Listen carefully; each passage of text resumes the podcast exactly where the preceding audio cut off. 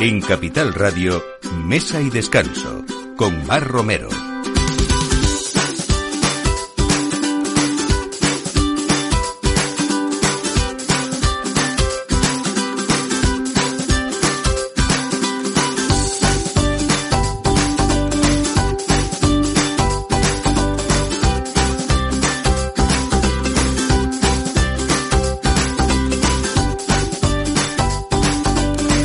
Buenos días, estoy en Mesa y Descanso y un domingo más acompañándoles en este verano cálido y bueno, deseándoles que lo estén pasando bien si es que ya están de vacaciones y los que no, pues Madrid es muy bonito en verano también. Así que hora del aperitivo. Hoy les vamos a traer muchísimas eh, sugerencias eh, ricas, eh, gastronómicas, por supuesto buenos vinos para acompañar y como siempre comer y beber con responsabilidad es lo que nosotros le contamos, pero siempre compartiendo y de una manera muy divertida. Hoy en ese aperitivo les recomendamos mm, unas conservas de las que vamos a hablar de, de, una familia con tradición centenaria en Pontevedra, en Vilanova de Arousa y que llevan conservando elaborando conservas selectas de pescados y mariscos desde la más alta calidad.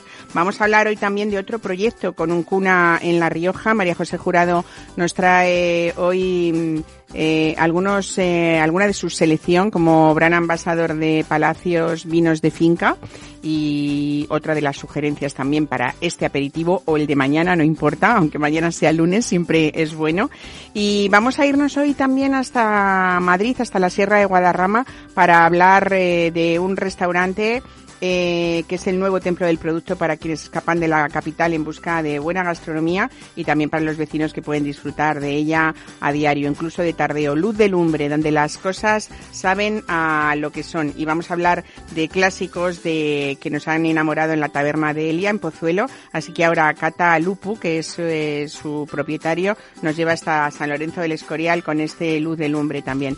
Y vamos a hablar también, ¿qué más? De terracita, de carta de veraneo para tapear, de comer muy rico con Carlos García, que con 24 años es el jefe de cocina de la cocina de frente, eh, uno de los proyectos de, de Bulbiza, la iniciativa madrileña que acoge diferentes conceptos gastronómicos y que puso en marcha José Andrés y los, los hermanos Riveras. Todo esto a partir de ahora en mesa y descanso con ustedes y con este equipo, Juan da Cañadas en la realización y quien les habla, Mar Romero en la. Bienvenidos.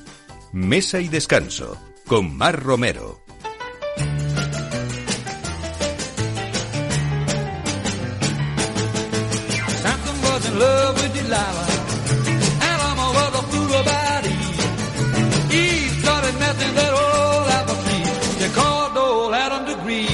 Took it like a man.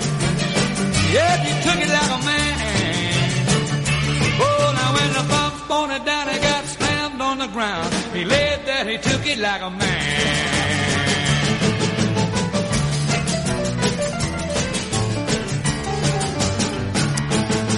Pues empezamos hablándoles de esto, de una tradición conservera desde 1904. Francisco Lafuente, consejero de Conservera Gallega y de las marcas Paco Lafuente y Rosa Lafuente. Bienvenido, buenos días. ¿Qué tal, Mar? Muchas gracias por tenerme aquí en el programa. Bueno, yo creo que no puede ser mejor aperitivo, uno de los mejores, hablando no solamente de tradición de altísima calidad, de la que vamos a hablar contigo, pero sobre todo yo creo que es ahora el momento en el que la gente nos acordamos más de las conservas. También es verdad que no solamente aperitivos, sino que a la hora de hacer recetas fáciles, eh, como tenemos conservas de alta calidad, uno abre una lata y enseguida hace un arroz o una pasta, eh, pero qué ricas ciertos productos de los que tú nos vas a hablar hoy, ¿no? A mí, te lo voy a decir ya por adelantado antes de que hables, pero creo que los mejillones de Paco La Fuente y Rosa La Fuente creo eh, que son algo excepcional. Y tú me vas a decir por qué, porque yo cuando abro esa conserva en mi casa, y lo voy a decir así porque es verdad, todo el mundo me dice, ¿y estos mejillones? ¿Por qué son tan suaves? ¿Y estos mejillones por qué tienen esta textura? Bueno, pues yo ahora te traslado la, la pregunta para que me puedas explicar y yo contarlo también, ¿no? Bueno, pues eh, sí, muchas gracias. Muchas gracias por tus palabras, Mar. La verdad es que qué puedo decir yo como, como conservero y como, y como dueño de una conservera centenaria que, que, bueno, nuestra intención siempre es hacer productos excepcionales y por eso compramos la mejor materia prima que hay disponible en cada, en cada momento. Es cierto que el aperitivo sucede mucho los fines de semana durante el invierno, pero especialmente en verano, ¿no? Que como estamos de vacaciones o en modo vacaciones o en modo verano, pues surge más el tema de, de los aperitivos en, en- incluso en días de semana, ¿no?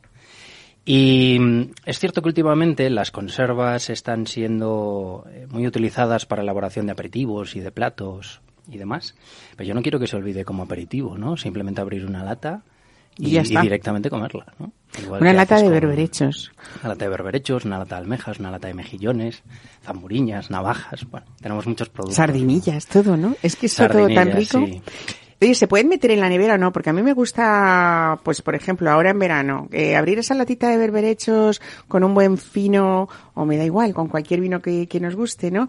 Eh, así fresquita es como que muy apetecible, ¿no? Sí, sí, sí. Mucha gente nos pregunta, oye, ¿las conservas hay que guardarlas en la nevera? No, no hay que guardarlas en la nevera, pero es muy recomendable una hora antes de consumirlas meterlas en la nevera. Sobre todo el marisco, no tanto el pescado, pero sí el marisco, los berberechos, las almejas, para tomarlos un poquito fresquitos y además ahora en verano, pues mejor todavía. Más apetecibles, ¿no? Sí. Eh, bueno, en vuestro caso, tanto los berberechos de Paco La Fuente y de Rosa La Fuente, eh, que tienen un sabor magnífico y que es ese puro amar, eh, puro sabor a mar. Fíjate que en Madrid éramos muy de tradición, eh, yo creo, eh, pasaba mucho con el pescado, ¿no? Tradicionalmente eh, se, se usaba el limón eh, pues precisamente para que antiguamente aquellos pescados que traían un camino muy largo, pues eh, tenían unos sabores no demasiado frescos y yo creo que en esa cocina madrileña era muy tradicional echarle limón para disimular un poco esos sabores. Sí. Y a veces nos ha quedado un poco eso, ¿no? Yo me niego un poco a tomar un pescado fresco con limón y también me niego a tomar esos berberechos que te digo con limón, pero es verdad que, que, que en Madrid la gente le echa ese chorrito de vinagre incluso de limón que es muy tradicional. ¿Tú qué dirías? A ver, culturalmente es cierto que, que se le echa limón al pescado en algunas ocasiones, ¿no? Yo como gallego, pues a mí no me parece correcto. Pero yo no soy quien para decirle a la gente cómo se tiene que comer las cosas, ¿no? Es cuando vas a un restaurante y ves gente que pide un solomillo y pide limón, ¿no? Ya, claro. Y dices, uff, yo no podría, ¿no? Claro. Pero No lo digo sobre todo porque cuando hablamos de esa extraordinaria caridad, eh, Efectivamente. lo que creo que, que debemos aprovechar es todo ese auténtico sabor a mar, ¿no? Que tienen. Efectivamente, entonces yo eh, en casa y como conserveros siempre se han comido directamente de la lata sin añadirle absolutamente nada, ¿no? Y es importante lo de directamente de la lata porque nosotros ponemos mucho esfuerzo en colocar cada pieza a mano, ¿no? Y, y nos gusta que se coma en la lata. Para que la Colocáis gente vea la pieza a pieza, ¿no? Una a una. Pieza a pieza, tanto en pescado Entonces- como en marisco se coloca pieza a pieza en la lata. Y además Todo que queda muy bonito artesanal. poner una lata encima de un plato, que la gente vaya tomando de la lata, ¿no? Efectivamente. Entonces yo recomiendo que la gente no se lo tome con limón, pero como digo, cada uno que haga lo que quiera. Para gustos, ¿no? Bueno, hablando de, de, de adicionar algo, ¿no? A los- es verdad que te- aquí tenemos que hablar también de que mm, elaboréis de manera tradicional, por supuesto, seleccionáis esa materia prima, la, la empacáis, como decís tú, artesanalmente también, ¿no? Y luego hay un natural proceso de elaboración, que no hay ninguna sustancia química, no hay eh, nada, es más que suficiente, yo creo, que con agua y sal en el caso de, de los mariscos, ¿no? Y salvo alguna receta muy particular como la que estoy yo contando de los mejillones, que bueno, supongo que tendrá su secreto y que no nos vas a contar. Pero a mí me encanta ese escabeche porque lo que no tiene es ese protagonismo de vinagre que a veces eh, como que nos queda ahí muy ácido todo, ¿no? En este caso es todo lo contrario. Es, eh, yo creo que hay, hay que hacer énfasis en eso, ¿no? La gente cuando escucha conservas piensa que las conservas llevan conservantes, ¿no? Y cuando digo conservantes digo eh, sustancias artificiales o, o creadas, ¿no? Mm, En nuestro caso las conservas las hacemos exclusivamente con productos naturales que ayudan a la conservación directamente, ¿no? Como puede ser el aceite de oliva. Eh, al natural lleva simplemente agua y sal y el marisco, evidentemente. Después, efectivamente, como dices en el tema de mejillones, eh, además del tamaño y la textura, que eso ya forma parte de la calidad del mejillón y el, y el procesado, en el caso de los mejillones es muy importante el escabeche, ¿no? Bueno, como no pasa en otros mariscos, en lata el mejillón en escabeche eh, a mucha gente le gusta según le guste el escabeche de, de la conserva que están probando. Nosotros tenemos una receta que tiene décadas, por eso evidentemente secreta, ¿no? Y la gente nos reconoce por el escabeche y además se acostumbra a tu escabeche. Es decir, hay alguien que puede que no le enseñes el, el estuche y abra una lata y reconozca nuestro escabeche. Yo ¿no? sin duda lo, lo, lo reconocería. Entonces, ahí está ¿Ese la clave. escabeche es lo que hace que ese mejillón tenga la textura que tiene, en vuestro caso? Bueno, la diferencia, el mejillón, la diferencia la marcan en lo que llamamos el sellado, ¿vale? Le- en la lata si podéis ver la diferencia entre unos mejillones comunes y unos gourmet es el sellado, que se ponen fritos en la lata, ¿no? No son fritos de, de un frito de mucha duración, es simplemente un sellado para la consistencia y los jugos. Bueno, estábamos hablando de eso, de que vuestra actividad conservera se remonta a 1904, los fundadores Manuel y Francisco Lafuente, que eran tu, tu bisabuelo. Mi bisabuelo fue tu el fundador. bisabuelo sí. fue el fundador, ¿no?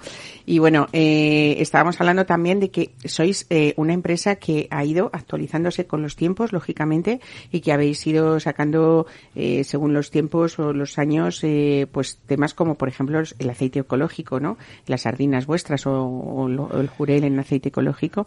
Y en esa, en ese trabajo de, de investigación, de, de desarrollo, eh, mm, ha habido también eh, mucho de buscar la tradición que había en otros países como Francia y Portugal con el tema de las eh, sardinas o sardinillas de añada, ¿no? Lo que llamamos las conservas milésime. Eh, esto tiene una explicación que quiero que nos cuentes tú, que es que a veces creemos que las, las, las conservas tienen fecha de caducidad. Eh, quizás sí que haya un, un consumo, no sé, Preferente, ¿no? Eh, pero es verdad que nos podemos encontrar joyas, como vosotros habéis decidido hacer ya y poner- esperar vosotros en el tiempo y ponérnoslo a nosotros en la mesa sin que nosotros tengamos que esperar, ¿no? Sí, eh, es cierto, está demostrado que las sardinas, bueno, el pescado en general, pero sobre todo las sardinas por la grasa que tienen con el tiempo en aceite de oliva en conserva, eh, mejoran, ¿no? Y cuando digo mejoran es que tienen una textura más suave, se potencia el sabor y se confita la, la espina. Entonces es un, es un sabor eh, eh, como mucho más eh, intenso, ¿no? Para los amantes tanto de la sardina como la sardinilla. Y nosotros hacemos, hacemos dos, una sardina eh, tres cinco piezas, eh, que en este caso la tenemos de reserva 2014, es decir, lleva madurando en la lata desde 2014, y una sardinilla 22-24 piezas, que es una sardinilla eh, pequeña, de 2016. Eh, ¿Esto qué requiere? Nosotros, eh, es cierto que las conservas no tienen fecha de caducidad, pero tienen fecha de consumo preferente. Entonces, nosotros para poder seguir vendiendo esas conservas de añada, cada X tiempo tenemos que hacer un control por lote donde se manda al laboratorio y se certifica que las propiedades están todavía aptas para el consumo y que no ha habido ningún tipo de, de problema durante estos años. Eh, otra práctica puede ser que nosotros compremos esas sardinas o esas sardinillas y las vayamos retrasando en nuestro armario hacia atrás, hacia atrás, Sí. para dentro de cinco o seis años decir, madre mía, qué cosa más rica lo que nos hemos encontrado, ¿no? Hay mucha gente que lo hace, eh, auténticos aficionados a las conservas, eh, efectivamente mantienen las latas en la despensa, le ponen una, una etiquetita con el año en el que, en el que se han eh, producido y después se la abren al gusto cuando, cuando quieren y, y bueno, ¿Qué nos, en- qué nos encontramos, Fran, eh, organolépticamente, cuando ha pasado tanto tiempo una conserva, un pescado de gran calidad en aceite de oliva, simplemente? Bueno, a la vista lo que te puedes encontrar es un aceite de oliva un poquito más oscuro del habitual, ¿vale? Por la fusión entre el pescado y el aceite en esa maduración y después en boca se puede apreciar una textura mucho más suave, ¿no? De, del pescado que, que enlatado eh, hace un año o hace nueve meses. Y como digo, en la espina es prácticamente inapreciable, ¿no? Aunque, aunque tenga la espina no, no se percibe en absoluto. Un sabor mucho más intenso a, a sardina en este caso y, y un producto muy apreciado en, en Francia y en Portugal, como has dicho, y que cada vez se aprecia más en España. Hay mucho grumet, ¿no? Dentro de vuestro... Sí, y, mucho, y eh, mucho fiel a vuestras marcas. Sí, y además hay, hay críticos eh, gastronómicos, expertos en conservas, que, que han dicho que especialmente en específico esa sardina de 3.5 es la mejor sardina que hay en el mercado en España. Qué bien, ¿no? Bueno, Perfecto. orgullo, un orgullo. Sobre todo que bien, porque es verdad que hay veces, yo lo digo muchas veces en el vino, que con María José Jurado lo vamos a comentar luego, muchas veces no somos capaces de valorar o de eh, interpretar todo lo que hay detrás de una botella, el trabajo, el esfuerzo, el tiempo, la climatología, absolutamente todo, ¿no? Y a veces nos puede pasar con otros productos como las conservas también. Está muy cerca, estamos a punto casi de, de- de empezar la campaña, ¿no? Empieza, comienza a últimos de agosto o septiembre. Sí, va variando dependiendo del clima, pero pero, pero suele empezar finales de agosto, principios de septiembre. Y ahí sí. empieza un trabajo, cuéntanos, importante para luego llegar a la mesa con lo que tenemos, que es esta... Sí, para los conserveros los cuatro últimos meses del año son los más intensos, con mucha diferencia por dos razones. Una es cuando es la campaña de marisco, es decir, nosotros en esa ventana de cuatro meses hacemos todos los mariscos que luego estarán en las estanterías el resto del año. ¿no? Y por otro lado, eh, las conservas, el gran mercado de las conservas en, en- en tienda gourmet, eh, eh, la demanda es hacia Navidades, ¿no? Los meses de, octubre, noviembre y diciembre. Por lo tanto, tanto por el lado de la producción como por el lado de la demanda, son meses, los meses más intensos para nosotros, sin duda. Eh, es verdad que, o no, que, que hay productos que escasean más, que desde luego, por supuesto, esa demanda va a hacer que suban los precios y este sería un ejemplo claro que hemos visto en los últimos años con el tema de los berberechos, ¿no? Sí, eso es algo que también nos esforzamos en comunicar, al igual que comentabas con lo del vino, hay todo un trabajo detrás y unas condiciones del mar que tenemos que intentar explicarlo y comunicarlo lo mejor posible al público en general, porque es cierto que nosotros dependemos mucho de la campaña de ese año, ¿no? Ya prácticamente llegamos a estas alturas del año sin berberechos, sin almeja y justos de mejillón. Y ahora empieza otra campaña en el que desconocemos las cantidades que el mar nos va a dar y por lo tanto los precios porque se compra a subasta. ¿no? Entonces, bueno, de eso va a depender el- la cantidad que haya y el precio para el resto del año hasta septiembre del año que viene. Bueno, realmente a veces eh, yo siempre, esto lo digo muchas veces en el programa, que hay cosas caras y hay cosas altas de precio, ¿no? Sí. Y habría que saber esa, esa diferencia. Puede costarte algo muy barato o muy, o sea, muy poco dinero y ser caro, ¿no? O algo, eh, saber, y también saber qué tenemos delante cuando algo lo hemos pagado eh, y qué tenemos delante, ¿no? Así y si es. merece la pena pagarlo o no. Así es, le has dado en el clavo. Yo siempre digo, nuestras conservas son de precio alto, no son caras, ¿no? Llevan un proceso de elaboración totalmente manual. Desde que entran por la puerta hasta que salen, está todo hecho a mano. Las únicas máquinas, por decirlo de alguna manera, que tenemos son las que facilitan la labor manual. Entonces siempre digo que en lugar de una fábrica nosotros tenemos una cocina muy grande, ¿no? no es una fábrica, es una cocina muy grande. Una cocina muy grande y además también, eh, pues mucho gusto en esas presentaciones porque es verdad que es todo un clásico Paco La Fuente y un referente de calidad, eso es indiscutible, eh, pero luego con esa variante de Rosa La Fuente lo que habéis hecho ha sido buscar, eh, bueno, pues esa imagen premium que sois vosotros, eh, esas latas rosas y plata quedan perfectas para un regalo gastronómico, hay mucha gente que le gusta regalar, igual que le gusta regalar vinos, le gusta regalar eh, productos gastronómicos, eh, las presentaciones que tenéis en Rosa La Fuente son preciosas. Esos botes que parecen aquellos cosméticos de los años 50 maravillosos y abre uno un bote y se encuentra con esas joyas que pueden ser esas latas, ¿no? De berberechos, de almejas, de navajas. Eh, yo creo que, bueno, no creo que nadie no abriera esas latas con una sonrisa, ¿no? O ese regalo con una sonrisa, ¿no crees? La verdad es que es un regalo que nunca falla y sobre todo porque sorprende ¿no? La gente se espera que lleves un jamón o un vino y de repente se encuentran un bote y nos esperan que dentro de ese tubo de cinco latas, ¿no? Haya, haya unas conservas. Así que es un, es un regalo que está funcionando muy ¿Seguís bien. con, también con los botes de 10 latas o ya no? Son No, los botes de 10 latas... eh, Es que eso sería ya el regalazo. Sí, sí, por, por, es una pena, pero estos últimos años, eh, a pesar de que estamos creciendo en la marca Rosa, eh, la materia prima en los dos últimos años no nos ha permitido hacer muchas florituras. Claro. Eh, la marca Rosa es muy exclusiva, los clientes ya entienden que a determinada parte del año pues hay productos que no hay o referencias que no hay y lo hemos dejado en el tubo de cinco latas que, que corresponde más con la exclusividad del producto. Y siendo sigue siendo un regalo, como digo, que Desde no- luego, maravilloso. Si alguien se encuentra con ese regalo, por favor que sepan apreciar lo que están recibiendo. Por cierto, Fran La Fuente, tenéis una venta online que hay que contarla por si alguien ahora ya le despertamos la curiosidad y no lo conoce y dice, voy aquí a ver qué, Sí, qué hay dentro, ¿no? Sí, la verdad es que el- nosotros eh, tenemos nuestra tienda online propia, tanto para la marca Paco como para la marca Rosa, eh, que es de auténticos fans, ¿no? Cuando entra alguien ahí y, y hace un pedido de, de 100 euros o 150 euros en nuestras conservas, sabemos que son auténticos fans de nuestras marcas, ¿no? Eh, y sí, ahí se pueden comprar, llegan a casa entre 24 y 48 horas y, y bueno, en formato regalo o simplemente seleccionando las latas que quieras para, para consumir en casa y, y llegan enseguida y es muy, muy práctico. Pues Frana Fuente, muchas gracias por traernos hoy el aperitivo aquí a, a mesa de descanso y ustedes ya saben, en 24 horas no tienen casa, o sea que aprovechen y conozcan la marca. Hoy lo vamos a acompañar con unos vinos muy especiales y con una profesional del vino muy especial, así que quédate con nosotros que vamos a disfrutar todos juntos. Por supuesto. Mesa y descanso. Capital Radio.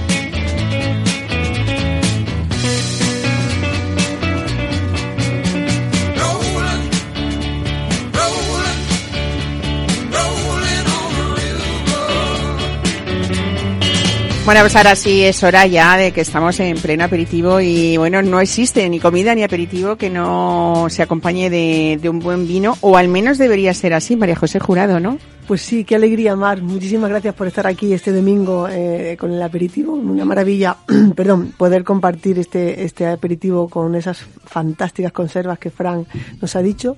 Y bueno, pues con un proyecto que me emociona, eh, me, me, ha, me, me ha enganchado, primero me ha enganchado, me emociona y me ilusiona tanto que eh, quiero que este proyecto eh, no sea solo mío, sino sea de todo el mundo. O sea, transmitir mi proyecto es hacerlo tuyo. Esa es mi, esa es mi frase. María José, ¿cuántos años de sumiller en sitios como Alboroque con una estrella Michelin, eh, con, eh, eh, con, es, con Andrés, eh, no la- se me ha ido el apellido ahora mismo. Andrés Madrigal. con Andrés Madrigal, eh, que estuvo aquí, por cierto, hace poco en el, en el programa. Eh, bueno, ¿cuánto paso por tantos sitios? Eh, eh, por Piñera, Piñera, por Catapa, con Miguel Ángel. 57. Y tú decidiste un día, que también hay que hablar de ti, aparte del vino, porque va en, tu, en tus genes En casi, genes.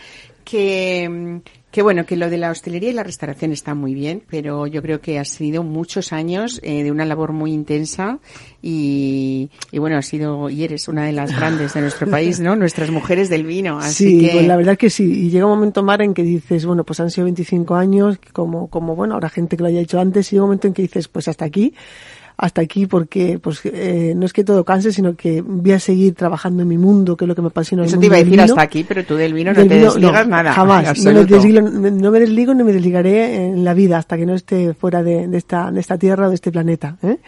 El vino va ligado a mí porque, porque al final lo que hago es, eh, y lo que he hecho toda mi vida ha sido transmitirlo a los clientes, transmitirlo a mi familia, transmitirlo a mis amigos, compartirlo y vivirlo y sobre todo eh, hacer de, de eso mi vida, ¿no? Hacerlo, hacerlo lo mejor que podido y, y estar en los sitios eh, dándolo todo y, y siendo pues intentando ser humildemente lo mejor que, que he podido ser como profesional, ¿no?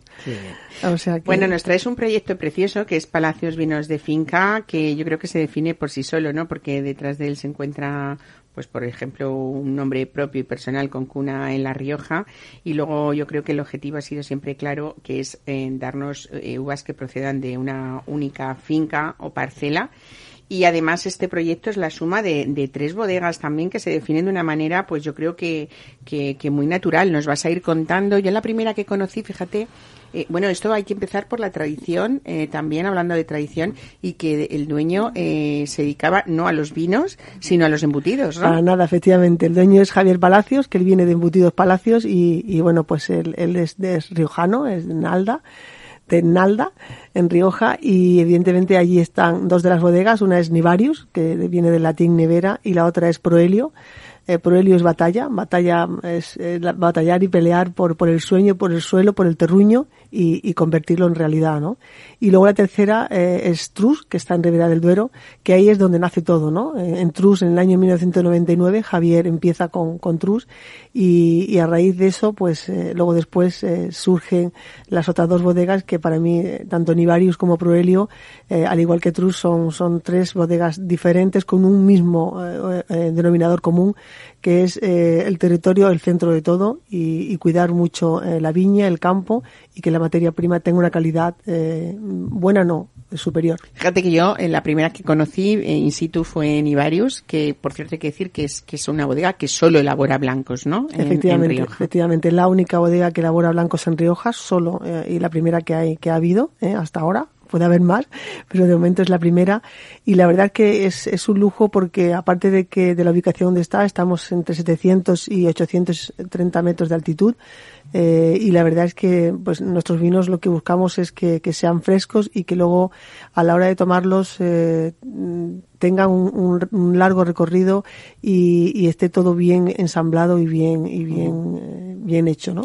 Se trata de una zona particularmente fría, ¿no, María José? Efectivamente. Eh, con muy buenas actitudes, desde luego, para, para el cultivo, sobre todo de tempranillo blanco, de viura o de maturana, Matrona que es una blanca, sí. que La verdad es que es una, es una pasada porque, porque al final, al igual que Fran hablaba de las conservas con ese entusiasmo, yo cuando hablo de, de recuperación de estas variedades como la maturana blanca, la viura, viura de más de 80 años, esa maturana blanca, esa tempranillo blanca, eh, me emociono porque, porque realmente es, un, es una maravilla buscar esos clones y buscar esas, esas, eh, esas viñas en vaso eh, de tantísimos años, ¿no? Cuando vamos a visitarlas eh, a- a- allí a casa, como yo digo, yo le llamo casa, es, eh, digamos, encontrarte con unas viñas eh, que te hablan por sí solas, ¿no? Por supuesto que están bien cuidadas eh, por el equipo enológico, pero, pero, perdón, de, de viticultura y enología, pero sí que es verdad que, que están eh, en sitios estratégicos no muy bien buscados. Hacemos calicatas, se estudia el suelo, se, se, se mira a ver a qué profundidad, qué, qué nos da esos suelos para poder tener ese viñedo y, y que son aptos para una variedad u otra, ¿no? Pero es una maravilla el, el que sepas que, que los vinos te van a dar una frescura, una longevidad, eh, tanto cuando los catas como luego en botella, y que, bueno, a mí me encanta como el otro día eh, caté con un gran amigo y sumiller, eh, eh, eh, no, no, no voy a decir el nombre Puedes porque, decirlo, porque, ¿eh? porque está, pero es, es, es un amigo mío, Alex Pardo, y, y caíamos los dos en, en- en la cuenta de que eh, lo comparábamos con un chablis, ¿no? Eh, Había uno de los vinos que es la nevera, eh, que, que, que lo comparaban que nos recordaba un chablis. A mí me encanta porque al final lo que nos falta a nosotros, o a a este proyecto, es que nos conozcan, ¿no? Eh, mi función es el llegar aquí a, esta, a este proyecto es esa, ¿no? Pero entre otras muchas, que, que lo que tengo que hacer es sumar y, y multiplicar, como yo digo, pero lo que quiero es que se conozca y que nos conozcan y que realmente, como él hacía esa comparativa en, en ese blanco y luego en un tinto con un, con, sin, hablar, sin haber hablado los dos, eh, llegáramos a esa, a esa definición con el equipo de sumilleres de coque, ¿no? Entonces, a mí me encanta, o, o otro día que caté con, con mi amiga María José Huertas, da lo mismo, con cualquiera de ellos, les encanta y, y a mí me da una seguridad, tranquilidad, porque sé que eh, a, a- largo o a corto plazo, pero a lo mejor más un poco a largo, hay que ser visionario en ese aspecto, eh, nos conocerán, nos conocerán y no dejarán de hablar de nosotros, pero no por nada, sino porque hacemos las cosas o creemos que hacemos las cosas eh, bien hechas y por el buen camino.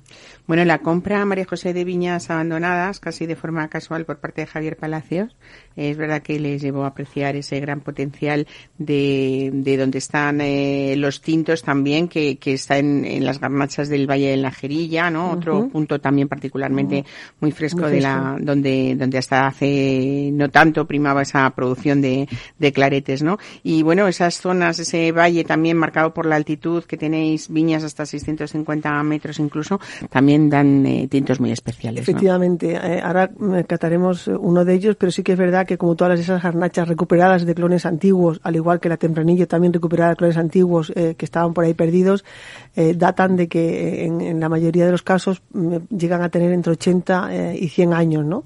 Entonces eso al final a esas altitudes lo que te da son unos vinos con una frescura impresionante y vinos singulares, como, como decimos, ¿no? Vinos singulares que no te dejan indiferente y que en catas a ciegas, eh, eso, eso ya yo no he estado, pero me, me, han mandado las fotos, tanto los blancos como los tintos, eh, nadie diría o, o, se esperaba que eso fueran, eh, fueran vinos de esa zona de Rioja, ¿no? Entonces eso nos hace ver que, que, bueno, que vamos por el buen camino, que tenemos mucho por hacer, pero que en cuanto eh, hagamos la labor que tenemos eh, eh en, en, mente y, en proyecto, seremos unos, unos grandes adorados de este país. Oye, yo me acuerdo hace años, no sé si continuáis, de catar un, un espumoso que era muy muy divertido de garnacha, de garnacha que la varios efectivamente era, ¿no? que, que es que es el día que es hecho ancestralmente está hecho con garnacha tinta no y se hace pues del método tradicional no se le añade nada es natural es todo natural y, y, bueno, pues yo, yo en casa tengo el formato que se abre con chapa,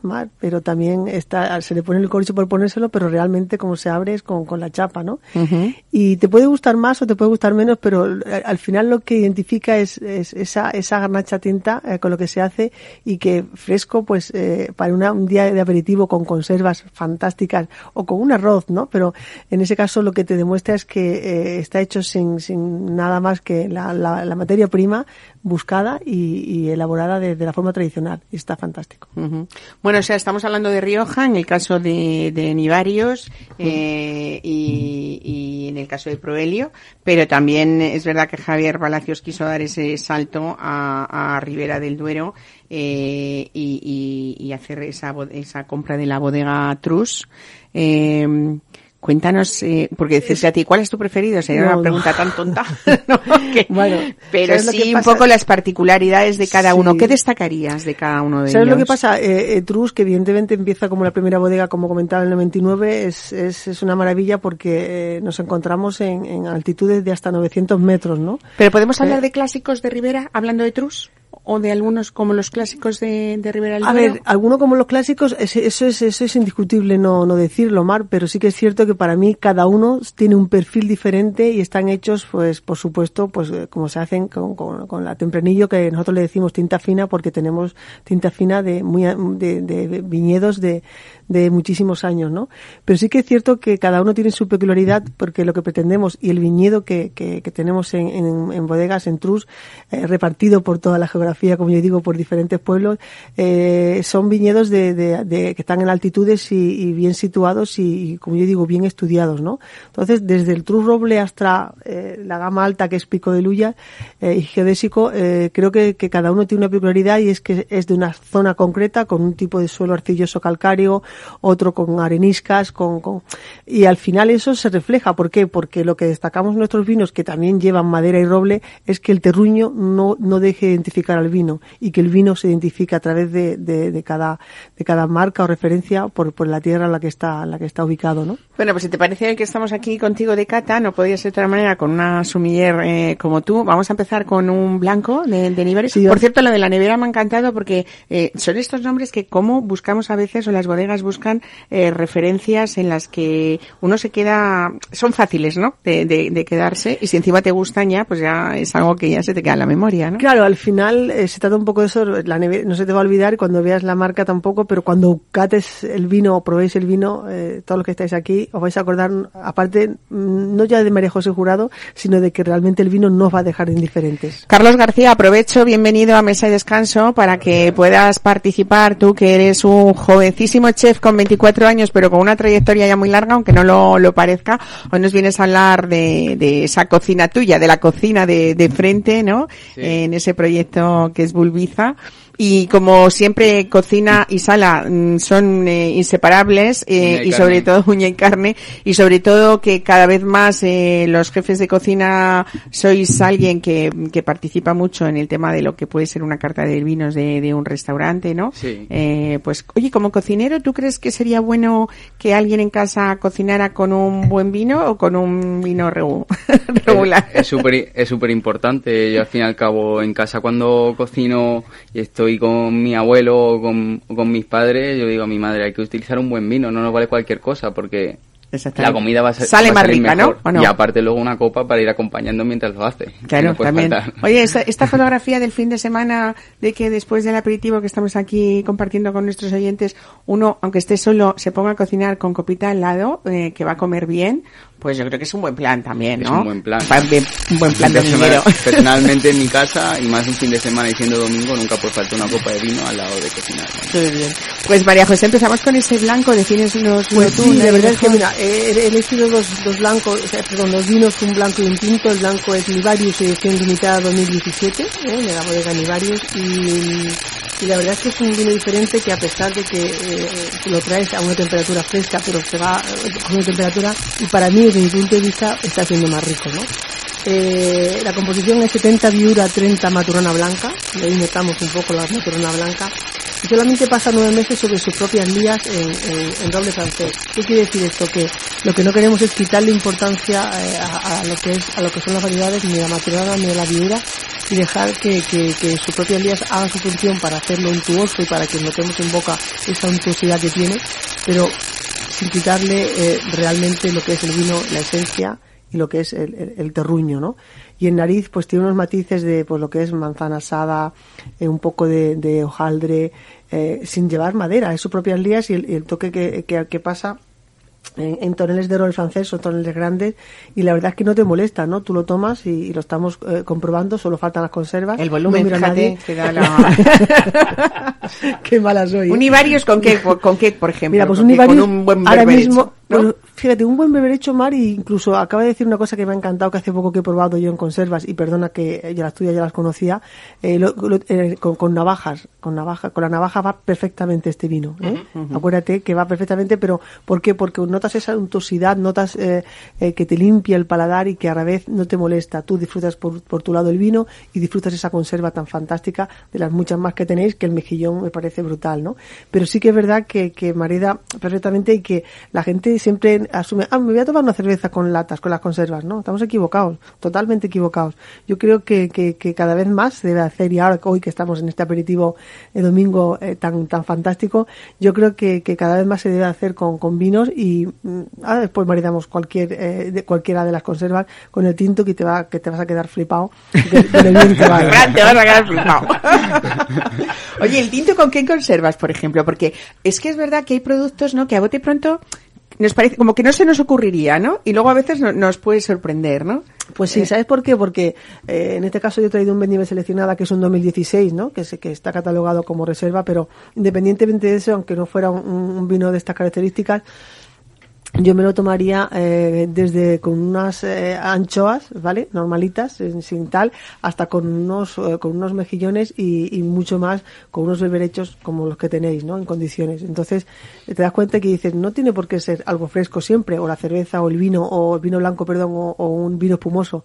Me lo tomaría tranquilamente unos mejillones con un tinto, me tomaría esas sardinillas con un vino tinto, que de hecho lo hago en casa, Qué y me ¿no? tomaría perfectamente, tinto. queda- Por quedan favor. Oye, cuéntame un poquito ese proelio que nos vamos, te voy a llevar a la, a la sierra hoy, así que antes de eso nos Perfecto. tomamos este proelio. Pues mira, este proelio es, es un, como decía, es un vendimia seleccionada 2016 y la verdad es que eh, para mí es especial porque todos son especiales, pero esto lleva 85% tempranillo, 10% garnacha y 5 de graciano. Pasa solamente 15 meses en barrica de roble francés y 3 meses en tino de madera de 4.000 litros. Eh, luego, posteriormente, pasa en botella 20 meses antes de salir al mercado. Mar, ¿qué quiere decir esto? Que realmente, eh, aparte de- del, del que lleva, que la, mayor- la mayoría es tempranillo, eh, el vino hasta que no está terminado, no está afinado en botella, no sale al mercado. Eh, ahora comprobaréis que realmente el vino está en su momento óptimo de consumo. Es un 16, ya viene la siguiente añada, pero eh, hay una cosa que es muy importante y hay que tener en cuenta, que los vinos muchas veces salen al mercado eh, yo no tengo por qué decir, pero sí lo digo que decir muchas veces por prisa o no prisa, y salen eh, sin, sin estar terminados. Es como si tú no terminas un plato, ¿no? O está medio hacer, no porque te guste medio hecho, sino porque está sin terminar. Los vinos tienen que estar terminados, redondos, eh, y para que el consumidor cuando los tome los disfrute. Que el guardarlos no sea responsabilidad o mejorarlos en botella no sea responsabilidad del consumidor. Efectivamente, efectivamente. Me parece que es, que es lo que hay que hacer y, y yo voto por eso porque ahora, ahora se co- comprobaremos que realmente pues eh, la gente luego te pregunta, María José, ¿cuánto guardo este vino? Eh, yo le digo, yo en mi casa nada, en la tuya no sé, ¿no? Lo que quieras. El bueno, vino- pues si os parece, eh, eh, copa en mano y cata en mano, que me viene eh, fenomenal contar esto porque nos vamos a, a la sierra, vamos hoy a hablar con, con Catalín Lupu, con Cata, Cata para los amigos y Cata para nosotros que nos consideramos ya amigos en esta emisora de Capital Radio, porque aquí él vuelve a demostrar su, mm, que su cocina es ese referente en la búsqueda del producto de excepción, de la elaboración mínima para sacarle el máximo partido. Y además mucho cariño, pues pasa lo que pasa ahora mismo, que nos vamos a Madrid, a la Sierra de Guadarrama, es verano y eh, nos vamos a San Lorenzo del Escorial, que es el nuevo templo del producto de este cocinero que, que tenemos hoy y que nos ha demostrado ya en la taberna de Elia, en Pozuelo, eh, pues una parrilla de, de excepción, magníficas carnes y sobre todo un trato maravilloso que nos ha hecho siempre volver. Así que vamos a ver qué pasa ahora en la Sierra de Guadarrama. Mesa y descanso con Mar Romero.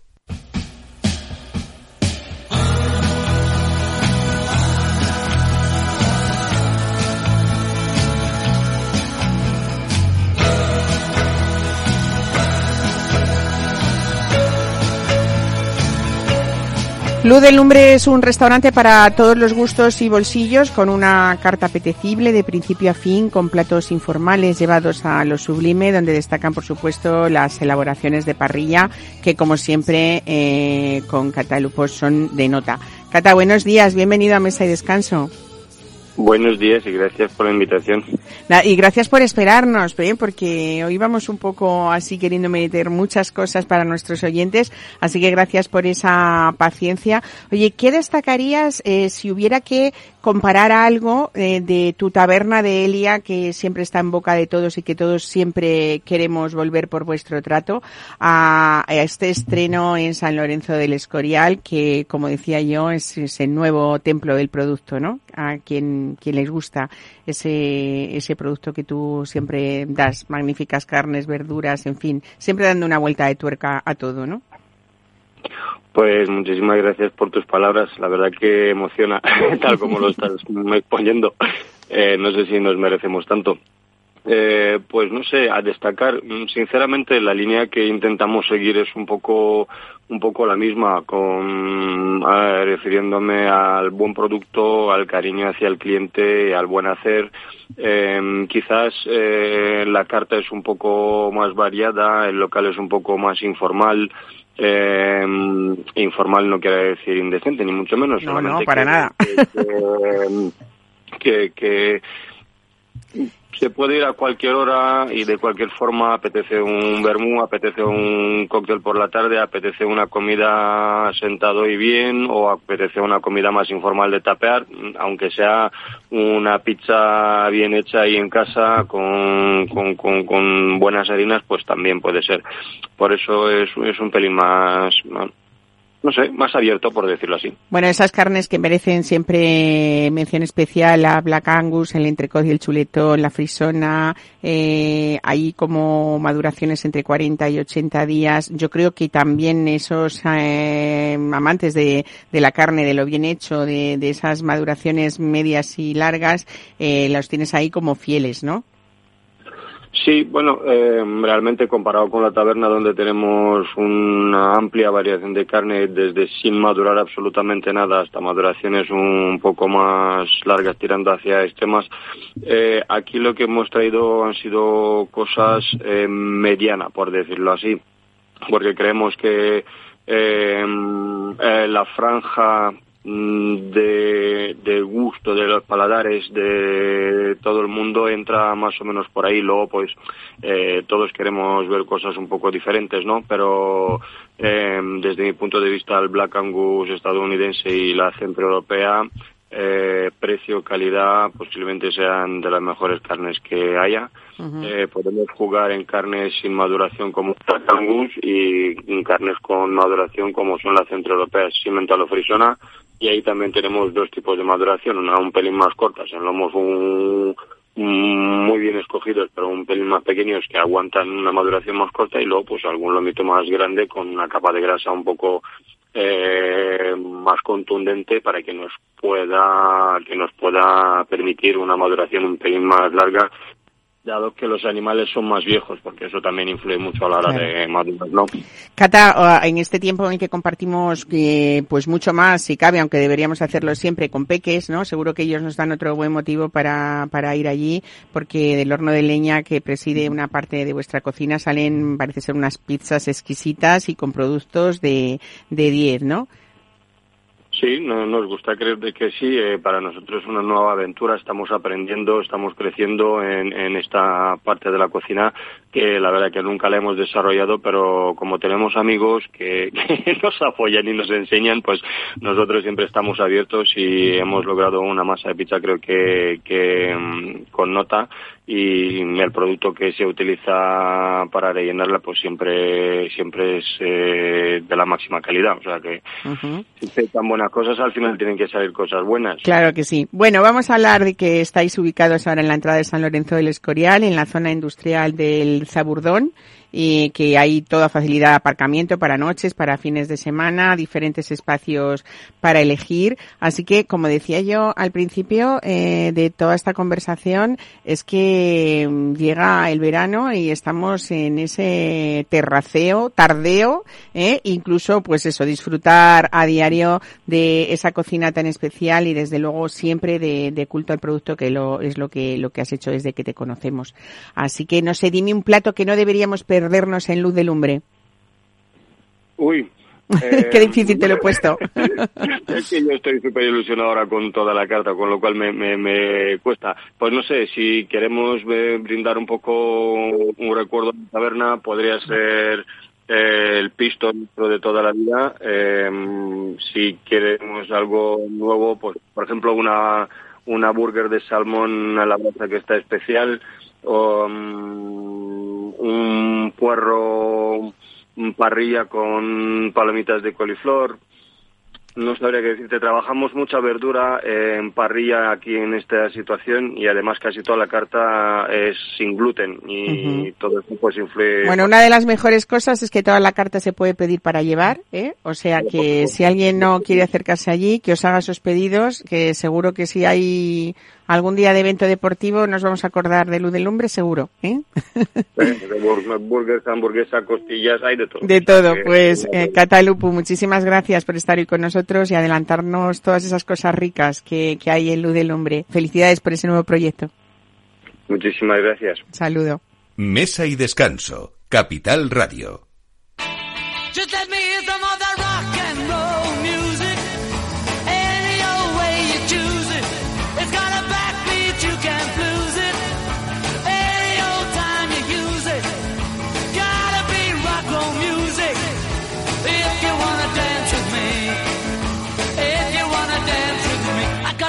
against modern jazz. Unless you try to play it too down fast.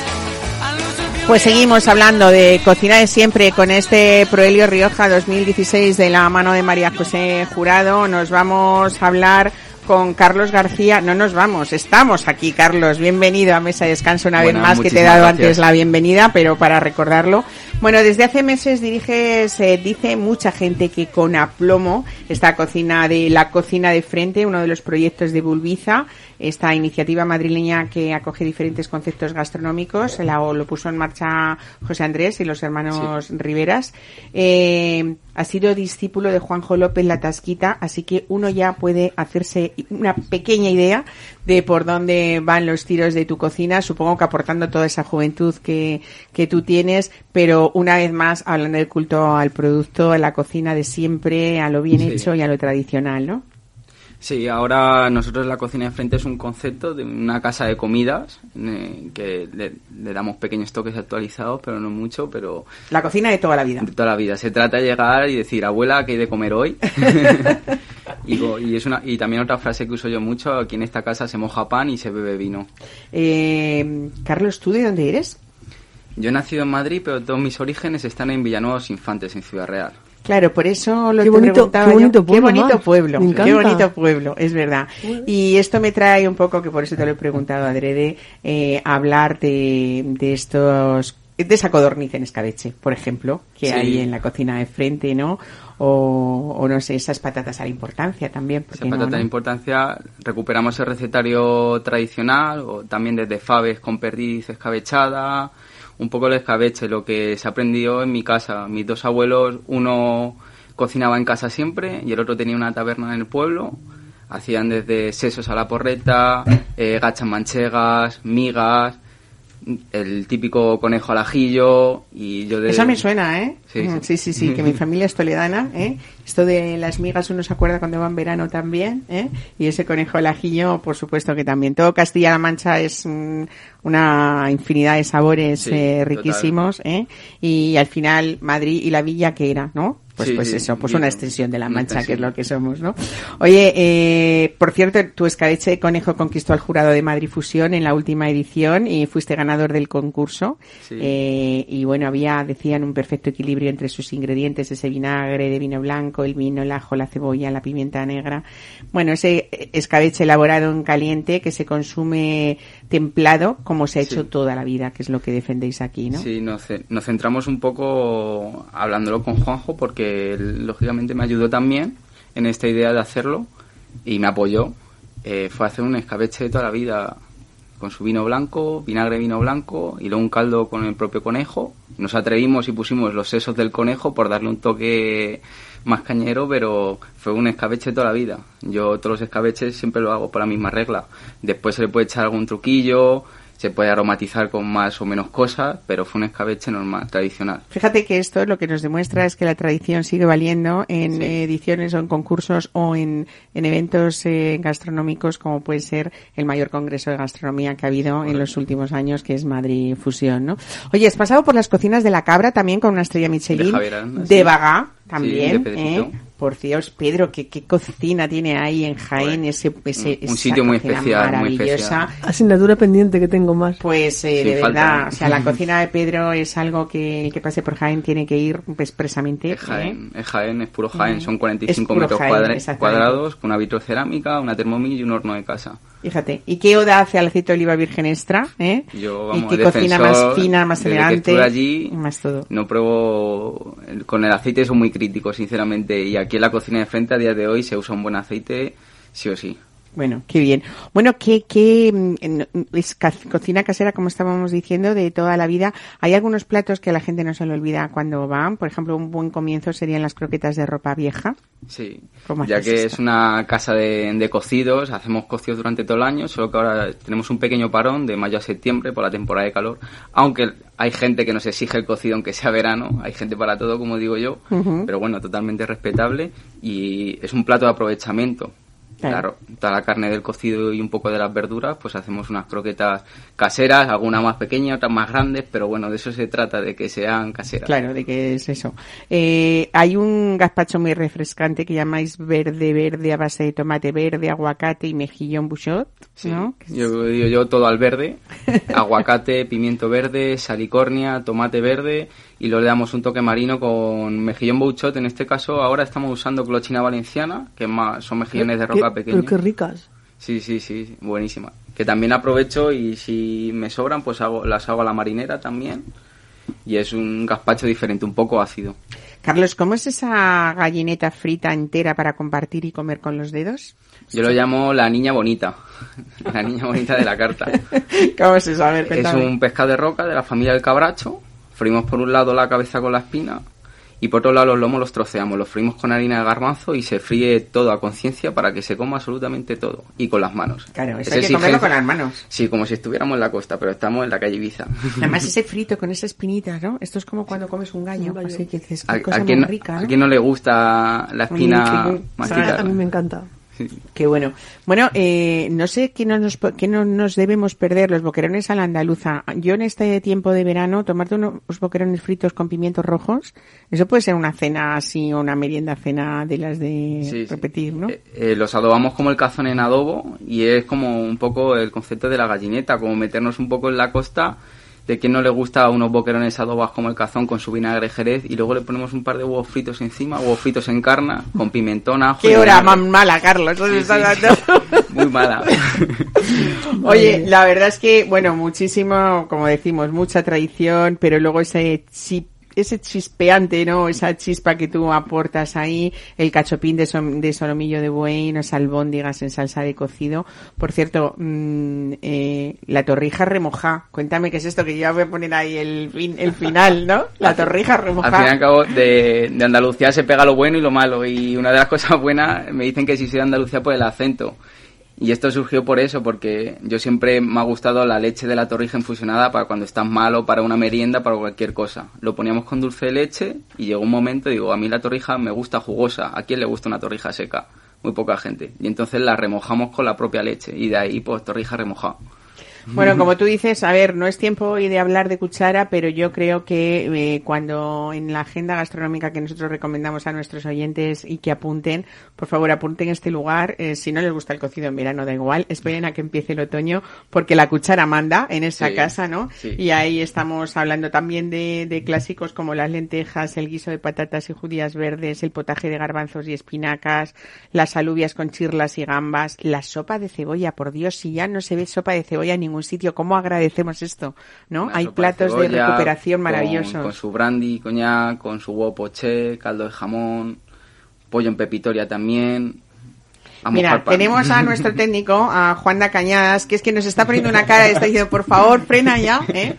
Bueno, Carlos, muchísimas gracias por estar hoy con nosotros. Mm, enhorabuena por esa cocina sincera, honrada. Muchas gracias. eh, y sobre todo de buen producto, que al final es con lo que nos quedamos en la memoria, lo que nos gusta, y son experiencias que no se nos olvidan nunca. Y ese homenaje que, como tú dices, es a la, pides, o pedimos a la abuela, ¿no? Ojalá Sí, sí. estuvieran aquí todas nuestras Sí, abuelas ojalá. para decirle, venga, ábrenos la puerta de la cocina. Así que gracias por abrir esa puerta de, de la cocina de enfrente y por poner esa ilusión que, que pones en, en esa cocina y en Todo un ese lugar maravilloso en el barrio del Retiro, que al fin y al cabo no deja de ser uno de los grandes puntos calientes gastronómicos de nuestra capital. Así que muchas gracias por estar ahí con nosotros. Muchas gracias a vosotros.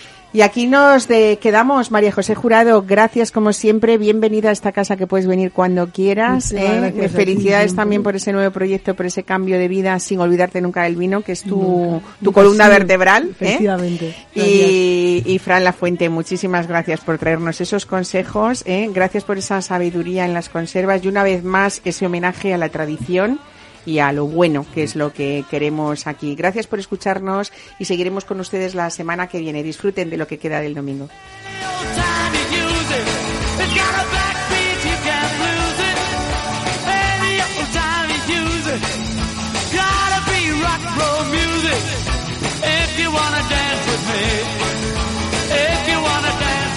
Don't get to hit and play a tango. And in the mood they take a mambo.